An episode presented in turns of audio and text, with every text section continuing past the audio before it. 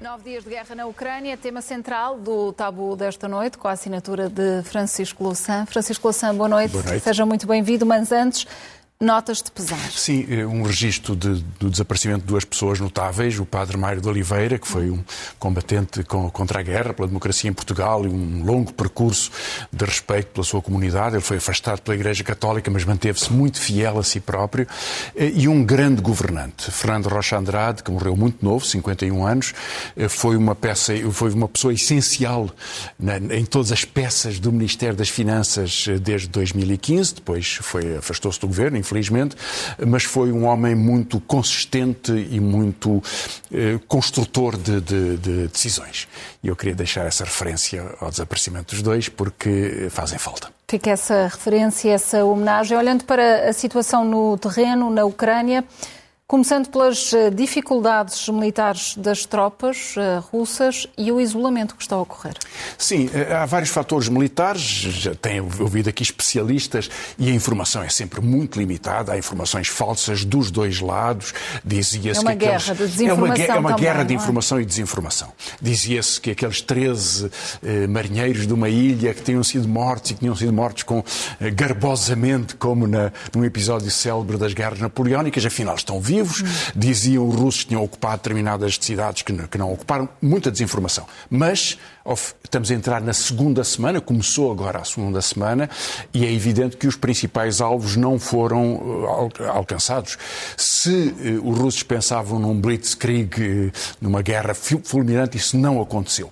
Mas mesmo o exército norte-americano, muito mais poderoso do que o exército russo, demorou três semanas para chegar a Bagdá quando ocupou o Iraque. Em todo caso, os russos avançam lentamente, tragédia e pressão social, uma tragédia social imensa, eh, mais de um milhão de refugiados, provavelmente esse número vai aumentar muito eh, nas- nos, pró- nos A próximos ONU dias. estimava ontem 10 milhões.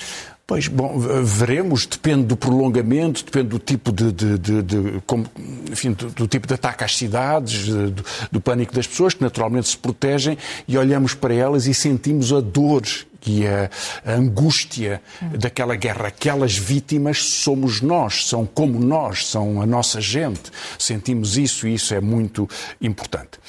Que dimensão militar tem o conflito? Repare, quando eh, a NATO bombardeou Belgrado em 1999, já no fim de um longo período de guerras eh, que destruíram a Jugoslávia, eh, tinha para trás 100 ou 140 mil mortos. Estamos provavelmente muito longe disso, mas a guerra está no princípio. Que dimensão é que ela pode tomar, não sabemos. Militarmente há uma certeza. Não é possível ocupar militarmente de uma forma permanente pelo exército russo, grande que ele seja, a Ucrânia eh, com, eh, e, portanto, fazer disso uma, uma, uma solução eh, político-militar. Portanto, militarmente estamos nesse impasse. Socialmente, um desastre, como seria de esperar. Uma guerra é assim, é cruel, é destrutiva, não tem nenhum respeito, é um crime organizado e aqui é uma invasão que naturalmente suscita uma, um sentimento nacional, um sentimento de resposta invasor. Eh, Se, o, se, o, se Putin pensava que o, que o regime era, era frágil, e porventura se ele ia, hoje ele está reforçado na credibilidade da luta contra o invasor, e é, é assim que é. E depois temos o aspecto mais político eh, porque há algumas eh, mudanças que são todas elas muito negativas. Primeiro, foi anunciado o fecho do Facebook e do Twitter e de meios de comunicação social na Rússia, independentes, portanto, de uma grande repressão sobre as manifestações, um fecho do regime, como seria de esperar neste contexto. Eh, Em segundo lugar, do outro lado, a NATO, que saiu muito ferida do Afeganistão, muito dilacerada e desautorizada politicamente pelo desastre do Afeganistão, Mas com este conflito renasceu? re- re- reforçou-se politicamente. E não só se reforçou politicamente, como eh, provavelmente conseguirá um reforço militar muito significativo nas fronteiras da NATO atuais, não são a Ucrânia, mas são os países que aderiram ao longo do, do, do século, do século XXI. E isso é uma conquista eh, gigantesca eh, para a NATO e, desse ponto de vista, os Estados Unidos são, são vitoriosos neste contexto. Olhando ainda para o papel eh, da ONU e das eh, votações a que assistimos esta semana nas eh, Nações Unidas, de condenação eh, à Rússia, o que é que pode acontecer no futuro? A Rússia pode chegar a ser expulsa? Bem, eh, o que aconteceu já é muito importante. Porque a Rússia só conseguiu quatro votos: Coreia do Norte, Bielorrússia, Eritreia, Síria. Aliados tradicionais, com os quais a Rússia tem uma intensa cooperação, incluindo militar, a Índia, absteve-se. A China, que é naturalmente o pilar essencial para a decisão do espaço de proteção que a Rússia pode procurar obter, absteve-se. Mas mesmo Cuba absteve-se, o Vietnã, a Mongólia, o Cazaquistão, enfim, um conjunto de, eh, de países com os quais eh, a Rússia tem uma relação, uma relação intensa. Portanto, é um isolamento completo. Completo. Não teve nenhum apoio.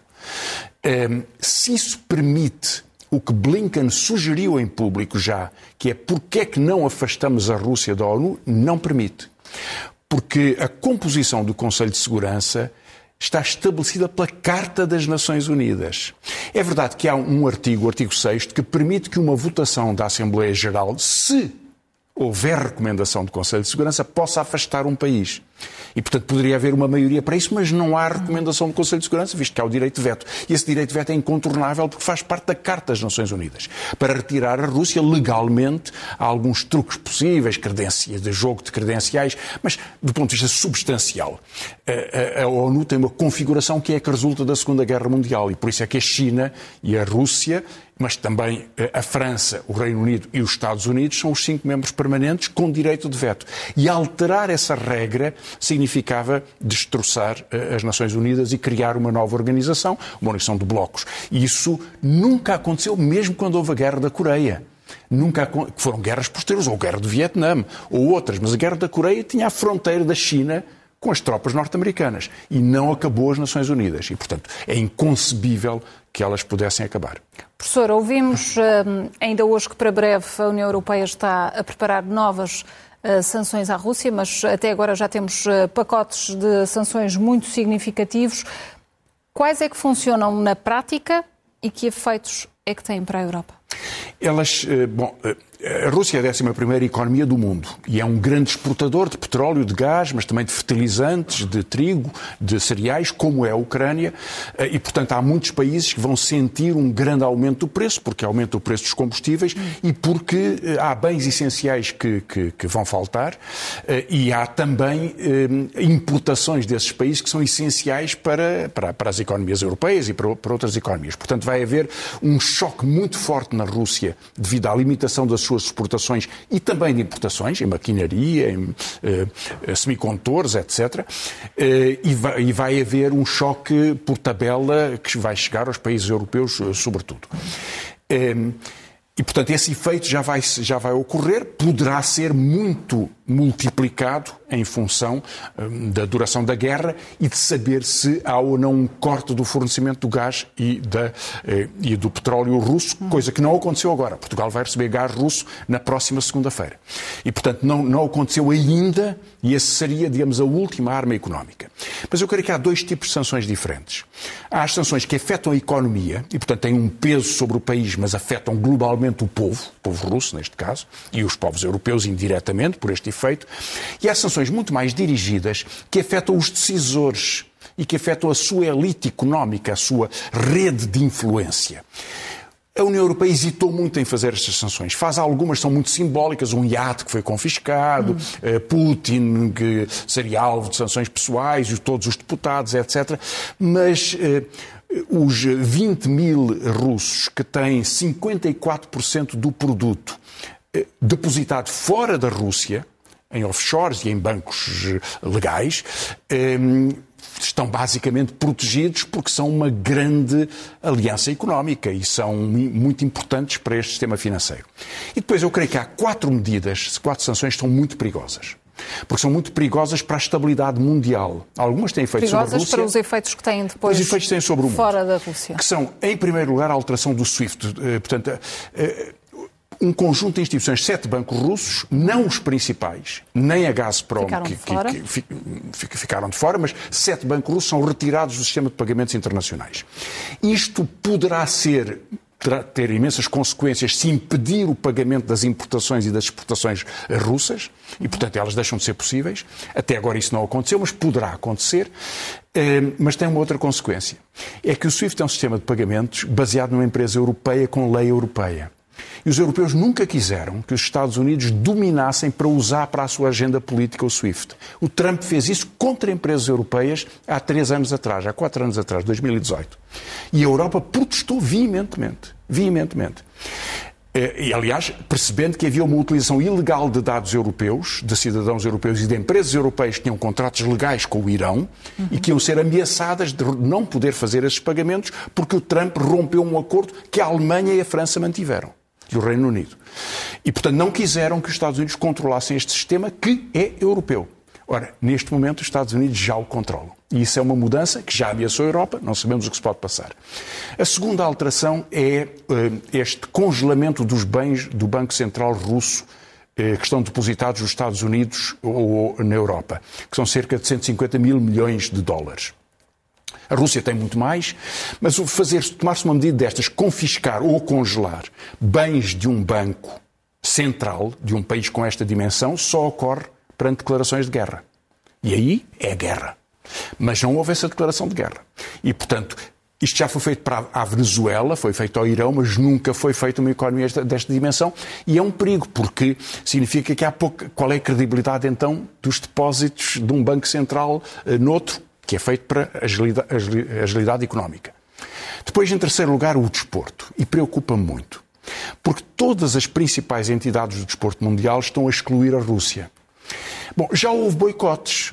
Os americanos não foram aos Jogos Olímpicos de Moscou, os russos devolveram não indo aos Jogos Olímpicos de Los Angeles, mas eram decisões bilaterais. Em alguns casos, houve países que foram excluídos de competições com decisões das Nações Unidas. Mas com decisões das autoridades esportivas, isto nunca aconteceu. Repare, as Olimpíadas foram inventadas para se fazer uma prova desportiva de paz entre cidades em guerra. Isto é as Olimpíadas. Portanto, condenar um, um, um governo, por mais tirânico que ele seja, por mais violento que seja, não, nunca foi feito. Desportivo. Repare, Portugal, alguém se lembra? Portugal fez uma guerra colonial, bombardeou populações civis. E alguém dizia, ou alguém em Portugal aceitava, que Portugal não pudesse entrar nos Jogos, no, no, Campeonato Mundial de Futebol da Inglaterra em 1966, quando estava a bombardear populações civis. Era uma guerra, e era uma guerra cruel, injusta e condenável. Mas o desporto protegia-se das guerras. O desporto estava noutra, noutro lugar. Bom, e finalmente a quarta sanção é sobre cultura ou sobre meios de comunicação social, mas sobre cultura. Eh, expulsar pessoas de uma orquestra porque é russo, ou porque é bielorrusso, ou russo expulsar alguém porque seja, porque seja ucraniano. Eh, leva-nos a onda que Tolstói vai ser proibido, eh, que Dostoiévski não vai poder ser lido. Há, há, há, passos que estão a ser dados que não têm nenhum sentido do ponto de vista da ordem mundial e do ponto de vista da ordem democrática. Eu creio que são erros que nos vão afetar a nós. Francisco Louçã, relativamente a, Portugal e, e, em concreto, à posição do governo português que tem tido nesta gestão Bom, do conflito e as declarações que têm sido feitas? São declarações totalmente alinhadas com a União Europeia muito unificada e com a NATO muito unificada. E desse ponto de vista não destoam e são, uh, são era o que se poderia esperar dentro dos compromissos uh, que, que, o, que, que o Governo tem e que tem sempre mantido. O que é talvez interessante é percebermos o efeito que isso tem na vida política nacional. Porque parece que já nos esquecemos, mas ainda as eleições não se concluíram. Vão se concluir ainda daqui a uma semana. O Parlamento não tomou posse. Houve uma crise política, houve eleições antecipadas, a formação de um governo, maioria absoluta do Partido Socialista. E talvez o efeito mais interessante que há desta. Eh, eh, deste nevoeiro da guerra e do, do trauma da guerra, do drama da guerra, é que o espaço político fica muito reduzido, isso seria de esperar, mas dá uma grande vantagem ao governo neste contexto. Na verdade, o governo vai. Considera que é benéfico este, este contexto para o governo Bom, português? Não, não, é o governo que o cria, como é evidente, e portanto o governo Sim. gere esse, esse, contexto, mas gere. Mas um... tem uma vantagem política uma vantagem. face ao que está a acontecer. Tem uma enorme vantagem. O governo já tinha essa vantagem. Repare, o governo já ia gerir todo o período até o verão com a aprovação do orçamento, que é um instrumento mágico para o governo, foi o que lhe deu a maioria hum. absoluta. E, portanto, a expectativa sobre um orçamento que ainda não começou a ser cumprido seria sempre enorme. E só daqui a muitos meses é que se saberá o efeito que esse orçamento tem. Veremos no fim do ano, temos uma ideia sobre isso, como é que ele responde aos problemas nacionais. O governo já tinha essa vantagem. O que significa que os congressos do PSD ou do CDS não existem neste contexto. Agora, havendo uma guerra ainda por cima, ela domina por completo a imaginação do país, as preocupações do país. E isso é, é uma circunstância que acontece, não é, não, é, não é uma escolha política, não é uma tática, mas acontece. Portanto, neste contexto, eh, o governo beneficia de, um, de uma enorme margem. Acresce ainda que o que se está a redesenhar é um mundo novo e esse mundo novo e essa Europa em que há tantas mudanças, uma grande mudança na Alemanha, vale a pena conversarmos um dia sobre isso, eh, uma grande mudança na configuração europeia, isso vai ser muito exigente para toda a vida política nacional. E na vida política nacional, no que diz respeito ao debate e às posições que os partidos têm demonstrado? É, tem sido muito discutida a posição de alguns partidos, mas sobretudo do PCP. É, e eu queria, queria... Tem sido incoerente? Eu acho que há uma incoerência e, há, na minha opinião, há um erro que o PCP eh, eh, não fez e há um erro que eu acho que está a fazer. O erro principal do qual o PCP é acusado é de, ao tomar uma posição que é, é favorável, ou pelo menos desculpabilizante, já houve algumas palavras de crítica, mas que é de não se colocar contra, contra a invasão uhum. ou contra a decisão de Putin de invadir a Ucrânia, por esse, por esse facto, que é um facto, eh, eh, a alegação é que isso prova que o PCP é um partido inimigo das liberdades. E eu queria começar por isso para depois discutir a natureza da posição, porque eu contesto por inteiro essa alegação acho que há uma vertigem de macartismo, de purificação ideológica. Hoje alguém escrevia é preciso eh, esconjurarmos os demónios vermelhos. É uma deputada. Na verdade, o PCP tem posições sobre a União Soviética que sempre teve, tem as posições sobre a Rússia que não é a União Soviética, que são fortemente discutíveis, creio que são um desastre para a, para, para a, para a sua política, eh, mas são posições de análise e de eh, visão do mundo. Porque na história de um partido conta o que ele fez. E quando o PCP teve que lutar pela liberdade, lutou contra o fascismo. Porque em Portugal houve um problema de liberdade, chamava-se fascismo. E, portanto, essa história e essa memória de luta, isso ninguém lhe vai tirar. E eu acho que isso deve ser valorizado, em particular contra os que acham que é preciso eh, esquartejar ou, ou excomungar os, os demónios vermelhos. Agora, sobre a natureza da posição. A justificação do PCP para esta posição é que é certo o argumento de Putin de que há uma nazificação da Ucrânia, que é preciso desnazificá-la. Esse argumento é absurdo a muitos títulos. É verdade o facto de que milícias de extrema-direita foram incorporadas no exército ucraniano. Isso é verdade. Agora, a extrema-direita representa 2% na votação na Ucrânia. Não há nenhum deputado de extrema-direita no Parlamento ucraniano, mas há no Parlamento russo, já agora. Há dois partidos de extrema-direita no hum. Parlamento russo, um dos quais com muita importância, o Zhirinovsky. O Zhirinovsky. Um, ehm, e, e, e, mesmo que fosse verdade, repare, o facto de haver um governo de extrema-direita, o, o, Trump foi eleito no, no, nos Estados Unidos, ameaçava o México. O México deveria invadir os Estados Unidos porque havia um governo de extrema-direita nos Estados Unidos. Qual é o sentido? O argumento do Putin é totalmente instrumental. Não se trata de querer retirar um governo nazi, porque não é um governo nazi, obviamente, trata-se simplesmente, e ele dilo, de recusar que a Ucrânia tem o direito de ser um Estado independente, porque não é uma nação. E esse é o argumento de Putin. E o PCB desse não fala e devia considerá-lo, porque esse argumento impede, uh, determina uma ingerência num outro país por não reconhecer a sua soberania. E isso é, é, um, é, é, um, é um erro profundo, não tem nenhuma justificação. Mesmo quando o PCP justificou eh, invasões, a invasão da Hungria em 56, a invasão da Checoslováquia em 68, que são tragédias do ponto de vista da política europeia e que fazem parte, aliás, da decomposição e da desagregação da União Soviética, era em nome desse ideal, dessa forma de ver. Agora é Putin. É uma oligarquia. É, uma, é, é alguém que quer uma grande Rússia czarista, imperial. Assim sendo, a, a, a direita está mais alinhada na análise deste conflito? É, bom, a extrema-direita europeia estava muito alinhada com Putin, na verdade, ao longo do tempo. Agora hesitou um pouco, porque há eleições em França, isto é mais complicado. Em Portugal são mais silenciosos. É, na Itália são muito mais pró-Putin e fazem parte todos desta família. A direita tradicional tem a posição que seria de esperar, não é? Defender a NATO, seguir eh, a posição norte-americana e, seguir esse, esse, esse, esse contexto. Agora, há um, um, um ambiente de, de, debate político intenso. As guerras são o drama último eh, que está a ser aproveitado para, fazer, para conseguir um argumento que é. Aproveitado quem, por quem? está a ser mobilizado por uma parte importante da direita, e, bom, e muitas opiniões, que se exprimem neste ponto dizendo que o PCP não tem direito à expressão política. E, aliás, com uma segunda entoação que é esta. Os que criticam Putin na esquerda fazem-no porque, de facto, apoiam Putin. E, portanto, a prova de que apoiam Putin é criticar Putin. Eh, e isso, isso leva. Uh, repare, leva. leva a uma pressão para liquidar o espaço político. Só pode haver aqueles que defendem a NATO. Ora, eu acho que quem contraria a NATO e quem criticou desde sempre a NATO tem que ser contra a invasão da Ucrânia. Não pode aceitar a invasão da Ucrânia.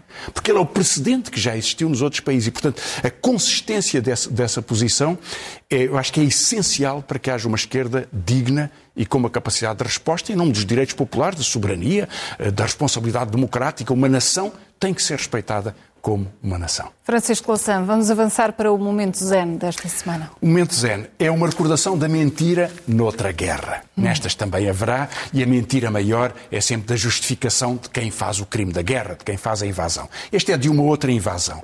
Mas é só para, para que nos lembremos nestes momentos em que nos vão dizendo que é preciso purificar eh, o país e, e impedir qualquer forma de debate contraditório do espaço plural, para lembrar o que foi uma mentira de um verão passado, em que nós sabemos onde estava toda a gente.